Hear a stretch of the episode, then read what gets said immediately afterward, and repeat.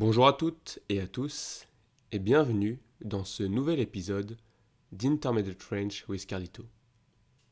Aujourd'hui, on parle de nappe à carreaux, de luminaires en papier et de chaises pliantes.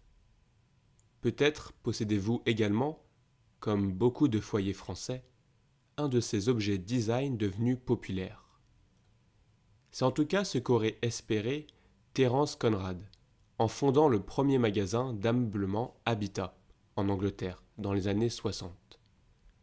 Malheureusement, après 70 ans de bons et loyaux services en France, la branche française d'Habitat fait face à des difficultés majeures. Elle a même été récemment placée en liquidation judiciaire, mettant fin à plusieurs années de difficultés financières. Cette annonce marque non seulement la fin d'une ère pour Habitat en France, mais soulève également des questions plus larges sur la pérennité des business models dans le secteur du design d'intérieur. La direction du groupe Habitat a même indiqué qu'il n'avait jamais été rentable en France. On va donc essayer de comprendre pourquoi une si belle enseigne a fini par mettre la clé sous la porte en France. Au XXe siècle, Habitat incarnait une révolution dans le monde du design d'intérieur. Terence Conrad a réussi à démocratiser le design, rendant accessibles des produits de haute qualité à des prix raisonnables, en plein centre-ville. Cette approche a profondément changé la manière dont les consommateurs percevaient l'aménagement de leur espace de vie. Cependant, au tournant du XXIe siècle, Habitat a commencé à perdre de son éclat. Le concept, autrefois révolutionnaire, peinait à s'adapter aux changements rapides de nos modes de vie.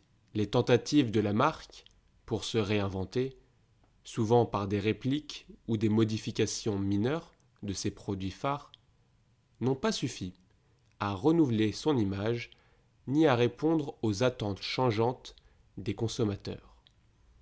En bref, Habitat a perdu son ADN de marque au XXIe siècle. Terence Conrad était un homme de goût et d'aventure. C'était un bon vivant. Il aimait la cuisine, il aimait voyager. Et il a toujours intégré dans ses collections des éléments inspirés de ses voyages autour du monde il ne se contentait pas de choisir des objets pour leur beauté. Il cherchait à transmettre des expériences culturelles uniques à travers chaque produit qu'il rapportait de ses voyages. Cette philosophie a créé un lien très fort entre la marque et ses clients. Malheureusement, cette connexion s'est affaiblie au fil du temps, entraînant une perte d'intérêt pour Habitat. Un autre facteur clé du déclin d'Habitat est le changement de la gestion de la marque. Terence Conrad était un visionnaire, entouré d'une équipe passionnée par le design et l'innovation. Les gestionnaires qui lui ont succédé ont adopté une approche plus commerciale, disons, visant à capitaliser sur la réputation de la marque sans nécessairement en préserver l'esprit original. Cette stratégie s'est avérée inefficace, contribuant au déclin progressif de l'enseigne. Alors, est-ce que Terence Capital, le groupe qui a repris Habitat, est responsable de l'échec de la marque? Je ne pense pas. Lorsqu'ils ont racheté l'enseigne, le marché du meuble et de la déco était en plein boom. Mais n'oublions pas la fameuse théorie de Schumpeter, la fameuse destruction créatrice. Il y a des concepts qui vivent et puis qui meurent naturellement. Ils sont juste remplacés par d'autres. Habitat, malgré son héritage et son impact historique, n'y a pas échappé.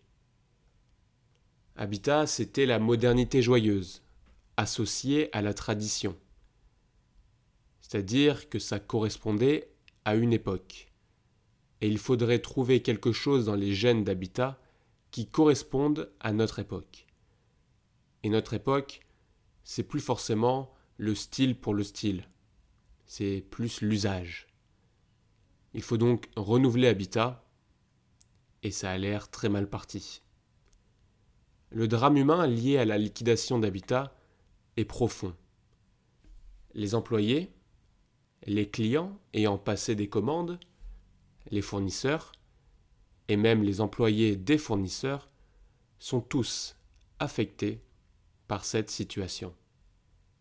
Il est important de se demander ce que deviendra la marque et ses 383 employés. Mais au-delà de la situation d'habitat, la question se pose.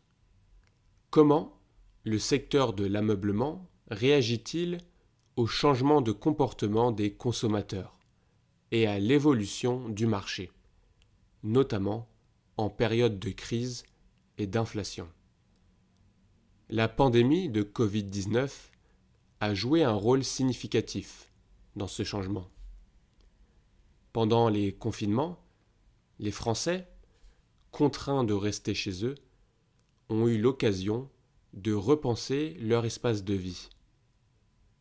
Et quand ils sont sortis, ils se sont jetés dans les magasins de meubles et de déco, parce qu'ils voulaient changer leur intérieur, et ils voulaient un intérieur plus fonctionnel. Et après, de temps en temps, mettre des pièces qui font waouh. Pourtant, Habitat n'a pas su s'adapter à ces nouvelles attentes. Contrairement à d'autres marques, comme Seleni, une superbe marque de brocante haut de gamme, qui ont su embrasser les tendances de l'omnicanalité et de la vente en ligne, Habitat est resté ancré dans un modèle traditionnel. Les gens aiment bien pouvoir regarder, rêver et acheter en restant dans leur canapé ils n'ont plus forcément besoin de l'expérience en magasin. L'absence de cette adaptation cruciale a été un facteur déterminant dans son incapacité à rester compétitif. Enfin, revenons sur Terence Conrad et son approche unique de la vente de meubles. Lorsqu'il a lancé Habitat en 1964, il ne voulait pas seulement vendre des meubles, mais offrir une expérience d'achat complète. Les magasins Habitat étaient des lieux d'expérience, des espaces où l'on venait non seulement pour acheter, mais aussi pour découvrir des histoires, des cultures et des concepts. Prenons l'exemple des pyramides de verre vendues chez Habitat. Chaque pièce était accompagnée d'une explication sur son origine et sa fabrication, invitant les clients à un voyage culturel. Cette approche immersive et éducative différenciait Habitat de ses concurrents et créait une expérience unique. Les gens qui étaient dans les magasins étaient aussi des passionnés. Alors, il est légitime de se demander si un designer visionnaire n'est pas nécessairement un bon entrepreneur. Dans le cas de Conrad, son départ de la marque coïncide avec le début de ses difficultés. Avant, tout marchait très bien chez Habitat. Passionné par d'autres domaines, comme la cuisine, Conrad a choisi de poursuivre de nouvelles aventures, laissant Habitat entre les mains de gestionnaires qui n'ont peut-être pas partagé sa vision ni son ADN créatif. Le déclin d'Habitat soulève une question intéressante. Le succès d'un visionnaire peut-il être maintenu par ceux qui prennent la relève? La difficulté réside dans la capacité innover continuellement tout en préservant l'essence de la marque. En conclusion, bien qu'Habitat ait joué un rôle pionnier dans l'histoire du design d'intérieur, d'autres, comme Ikea, ont su s'inspirer et adapter certains de leurs concepts. Le succès d'IKEA, qui a embrassé l'idée du meuble en kit, montre qu'il est possible de perpétuer l'héritage de Conrad, tout en s'adaptant aux exigences du marché actuel. Car oui, les meubles en kit, c'est aussi une idée de Conrad. Cet épisode nous rappelle l'importance de l'innovation, de l'adaptation et de la compréhension des besoins changeants des consommateurs dans le monde du design et au-delà. Habitat restera dans l'histoire comme un symbole de la modernité joyeuse, mais son avenir, comme celui de nombreux autres, dépendra de sa capacité à évoluer avec son temps. Merci beaucoup d'avoir écouté cet épisode. N'hésitez pas à me faire des retours et à vous abonner, c'est très important. Vous pouvez aussi liker l'épisode, ça permettra de faire connaître le podcast à plus de monde. Je vous souhaite une très bonne année.